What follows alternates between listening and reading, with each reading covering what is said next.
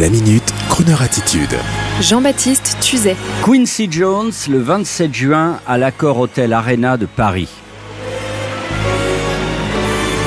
Quincy Jones, le génial arrangeur et producteur américain, sera en concert le 27 juin prochain à l'Accord Hotel Arena de Paris, à Bercy pour faire plus simple, à la direction d'un orchestre symphonique l'arrangeur, chef d'orchestre, producteur Quincy Jones vous fera fredonner tous les plus grands succès mondiaux, car de Frank Sinatra à Stevie Wonder, en passant par Michael Jackson ou Barbara Streisand, il a produit les plus gros succès mondiaux.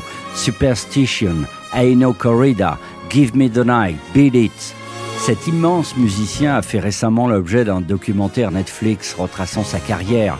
Et en regardant la bande-annonce, le trailer, comme disent les Américains, il est amusant de constater qu'à aucun moment n'est évoqué l'un de ses plus grands faits d'armes, celui d'avoir créé le son des années 80, après avoir créé celui des années 60. Le son des années 80, c'est le fantastique album qu'il a réalisé pour Michael Jackson, Thriller, avec deux hits mondiaux, Beat It et Billie Jean enregistré à Los Angeles en 1982 avec un budget de 750 000 dollars. Cet album est un pur chef-d'œuvre qui a révolutionné la musique populaire mondiale. Et pourtant, pour les raisons que vous savez, on veut à présent oublier cet album. Oui, certes, mais c'est tout de même la musique de Quincy Jones. Et j'espère que le 27 juin prochain, Quincy Jones interprétera un extrait de ce fabuleux album, car c'est sa musique il est extraordinaire de penser que cet homme qui a créé ses premiers arrangements pour Henri Salvador dans les années 50 a ensuite fait le son de Sinatra dans les années 60, celui de Barbara Streisand dans les 70s et qu'il a ensuite révolutionné la pop music dans les années 80 avec Michael Jackson. Alors, à l'heure où les radios cessent de programmer Michael Jackson en raison d'un scandale sur sa vie privée, je vous propose de juste écouter un échantillon de la musique de Quincy Jones versus Michael Jackson pour ensuite entendre la musique qu'il a pu arranger pour son propre album The Dude en 1981 avec entre autres une chanson créée par deux auteurs, Chas Jankel et Kenny Young, et popularisée par Quincy Jones, Aino Corrida. Alors à défaut de respecter les hommes, Croner attitude oblige, on reconnaît leur musique.